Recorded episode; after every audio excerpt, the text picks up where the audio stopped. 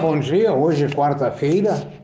Estou aqui para lhes dar algumas informações sobre o mercado nessa madrugada, nesta manhã e as probabilidades de hoje.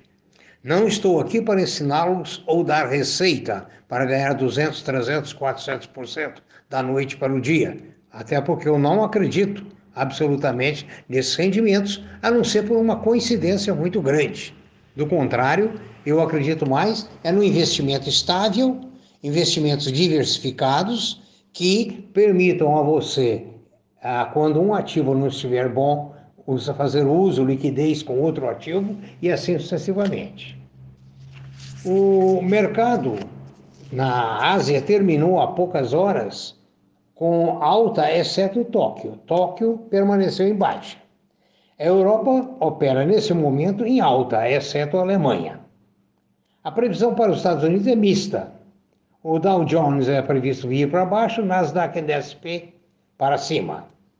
A previsão para o Brasil é incerta. Um leve alta ou andar de lado. No final, a gente explica por que esse pessimismo. O dólar opera no Brasil na casa de 5,71 no momento e não existe perspectiva de baixar porque a nossa situação política é muito instável, desagradável e desorientadora. O dólar opera no Brasil na casa de 5,71, conforme eu disse, e não se espera baixa. O petróleo opera na casa de 64,70, refiro-me ao Brent em Nova York. Os metais duros estão operando em alta, exceto o ouro. As commodities no momento operam em alta.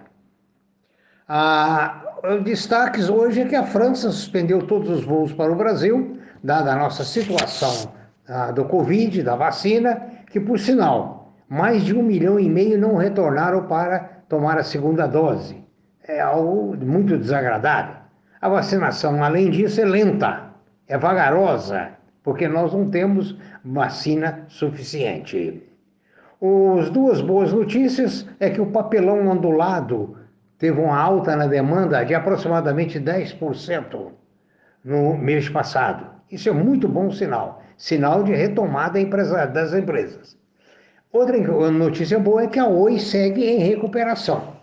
Então, enfim, essas são as informações básicas do mercado hoje que eu espero que seja de utilidade para orientá-lo nos seus negócios.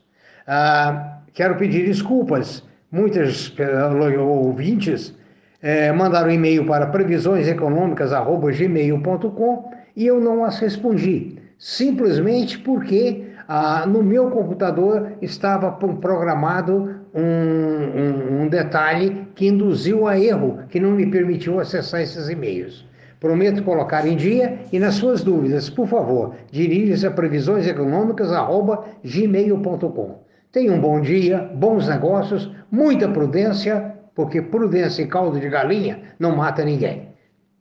Boa sorte.